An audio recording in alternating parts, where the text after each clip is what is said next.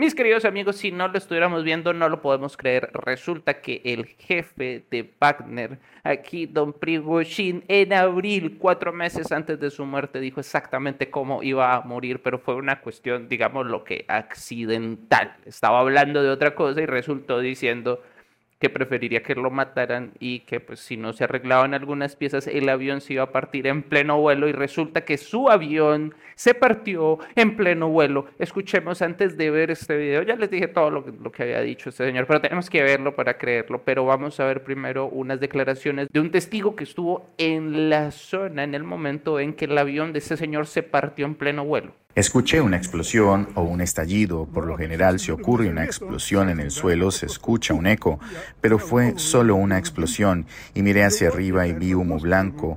Un ala voló en una dirección, el fuselaje se movió así y luego se deslizó hacia abajo sobre un ala. No cayó en picada, sino que se deslizaba. Tenía miedo de que cayera en el pueblo. Y no es secreto de nadie que desde que este señor Prigozhin decidió hacer ese fallido golpe de Estado, que resulta que no era ningún golpe de Estado, pues obviamente la situación con Putin empezó a dañarse muchísimo. Y esta fue la reacción, mis amigos, esta reacción que les voy a mostrar, lo que Putin dijo, eso fue antes de que fuera un hecho que había muerto el jefe de Wagner. Conocía a Prigozhin desde hacía mucho tiempo, desde principios de los años 90. Era un hombre con un destino difícil, cometió graves errores en la vida y logró los resultados necesarios tanto para él, cuando le pregunté al respecto, como por una causa común, como en estos últimos meses. Era un hombre talentoso, un hombre de negocios talentoso. No solo trabajó en nuestro país, sino también en el extranjero, en particular en África. Allí se dedicaba al petróleo, al gas, a los metales preciosos y a las gemas. Bueno, dice Putin que además de eso era un hombre de negocios, un hombre bien próspero y resulta que sí, la fortuna que dejó Prigozhin son más de 2.500 millones de dólares y eso es lo que se le ha podido conocer y resulta que la mayoría de ese dinero es por precisamente pagos del mismo gobierno, el mismo gobierno de Rusia, obvio. Los que no nos dieron municiones irán al infierno y se comerán sus propios intestinos, grita. La explicación por la que Yevgeny Prigozhin se levantó contra el Estado de Rusia en, este, en esta ocasión, aquí lo que estamos viendo es que está hablando contra la cúpula militar de Rusia, y también contra el ministro. Ahorita lo vamos a ver otro poquito y ahí nos van a aclarar esta situación. Pero entonces lo que se dice es que él estaba denunciando que el grupo Wagner había sido bombardeado por el mismo Kremlin y aquí pues dice que no le habían dado pues, munición, o sea, se sintió traicionado el sujeto. Pero pudo haber sido que el poder y la popularidad se le subió a la cabeza y pensó que podría ser el próximo presidente de Rusia yéndose contra el mismo Putin y hasta de pronto Putin lo tenía opcionado tal vez para ser el próximo presidente mientras eh, Putin se convierte en el, primer ministro, ¿no? Algo así es como se está eh, organizando un poco la, la nueva gobernanza de Rusia para el futuro, para el nuevo orden. Luego, nombra al ministro de Defensa y al jefe del ejército de Rusia, Ustedes, animales, están sentados allí, dice, y piensan que tienen derecho a Él estaba señalando los cadáveres del grupo Wagner. Decidir sobre las vidas de ellos, grita más. Fue una crítica extraordinaria al alto mando de Rusia. Y él sabía que por esas declaraciones pues ya estaba sentenciado. Este es el video, mis amigos, completico de cuando en abril este sujeto, de una manera extrañísima, habla de su muerte sin saberlo. Лучше убейте меня. Но я не буду обманывать, я должен честно сказать. Россия стоит на грани катастрофы. Если сегодня не отрегулировать эти винтики, то самолет рассыпется в воздухе. Como la ven ustedes, mis amigos, bastante impresionante. Que yo pienso que se utilizó ese discurso, pues, para hacerle lo mismo, ¿no? Pero porque justamente ese discurso con un bloguero ruso, pues sí, alguien de las redes sociales. Interesantísimo. Y ustedes ven este sujeto, este es el jefe de Wagner, eh, cuando era joven, aunque parece que siempre estuvo sin pelo.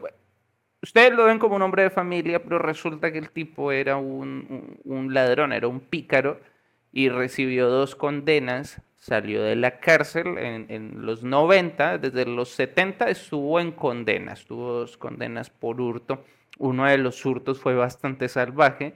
En el 90 sale, pone un restaurante, ese restaurante empieza a ser eh, visitado por varios eh, ladrones y pícaros de ahí, de, de- San Petersburgo, y también es visitado por el alcalde de San Petersburgo de aquella época, y Putin era el asistente de ese alcalde.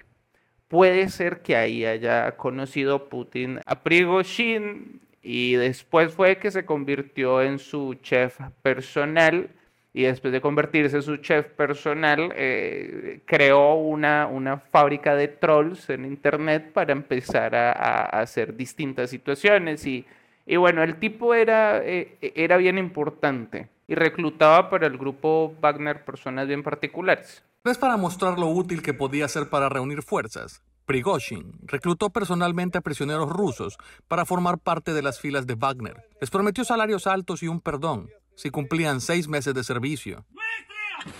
Y muchos opinan que pudo haber sido los mismos militares de Rusia, pudo haber venido pues por parte del gobierno de, de- Rusia la orden. Bueno, se dicen muchas cosas acerca de esto y Parravicini en esta psicografía de 1940, donde la titula Osomar, habló precisamente de que los rusos se iban a echar sobre sus feudos y por supuesto pues el grupo Wagner era un brazo armado eh, de las sombras eh, de Rusia y eh, ya ahorita nosotros, aquí nosotros vemos que el futuro, el futuro de Wagner pues no es tampoco tan complicado porque Putin hizo firmar un decreto que obliga a los miembros del grupo Wagner a jurar lealtad a Rusia y pues ob- obviamente juran lealtad también al presidente. Aquí puntualmente esta psicografía nos habla de que Rusia pues no va a ser, no va a tener almas amigas, van a haber muchas traiciones, que van a caer todos los que tengan que caer,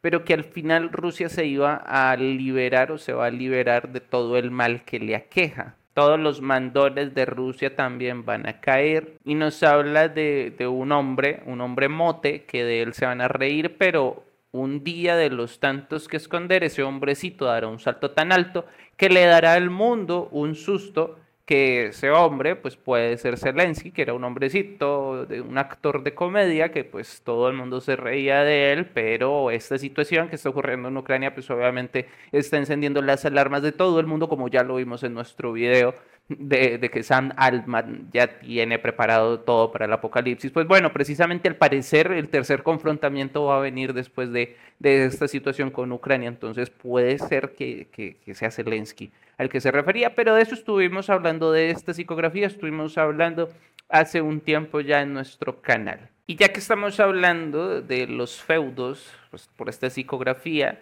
pues aquí nosotros tenemos esta noticia, este informe de perfil.com, en donde se dice que Putin reconoció que su país pagó en el último año mil millones de dólares al grupo paramilitar entre el año 2022 y el año 23. Entonces se le pagó ese dinero a este grupo. Y además también muestra que la empresa Concord del grupo de Prigozhin, este multimillonario jefe de- del grupo Wagner, pues ganó 937 millones de dólares. Y pues entonces ahora el gran problema es qué se va a hacer con la fortuna de Prigozhin y bueno, por el grupo Wagner creo que no hay preocupación porque ya se sabe entonces que con este decreto tal vez van a estar las cosas un poco más tranquilas. Aunque tal vez no tan tranquilas para Putin, no sé ustedes qué opinan de esto antes de ver lo último que les traje, la carta Illuminati de este tema, pues qué opinan, ¿será que Putin está en peligro por esta situación que, que- que ha sucedido? ¿Ustedes qué piensan? ¿Serán que, ¿Será que les puede- le pueden hacer algo? Y tenemos entonces esta carta Illuminati que nos habla de los mercenarios, en donde por supuesto aquí lo que nos quieren retratar es que en el, en el reinado del anticristo, en, en ese, en esa reestructuración de los últimos tiempos para crear ese nuevo orden, ese nuevo mundo, el nuevo sistema, va a haber un grupo de mercenarios que va a, ser importante en esta nueva conformación, en, en esta nueva reestructuración o reseteo del mundo. Y puede ser entonces, mis amigos, que, estamos viendo este grupo mercenario de, de Wagner que es ese grupo de, que los Illuminati nos decían que iba a tener una importante, un importante protagonismo y notamos también que nos señalan a una sola persona, una sola persona de ese grupo de mercenarios, entonces es posible que después de esta situación que el ex jefe de Wagner eh, pues resultó muerto en este extraño accidente que genera un montón de dudas, pues eh, algo puede suceder, algo grande se puede estar dando, porque el mero hecho de ese intento de golpe de Estado, por supuesto, fue algo que nos distrajo muchísimo y este fue el Samuel Lozano. Visita Telegram, el Samuel Lozano y el samuellozano.com para que eh, conozcas todos estos videos de los que te he estado hablando. Cuídense mucho y si les gustó, pues entonces suscríbanse. Chao.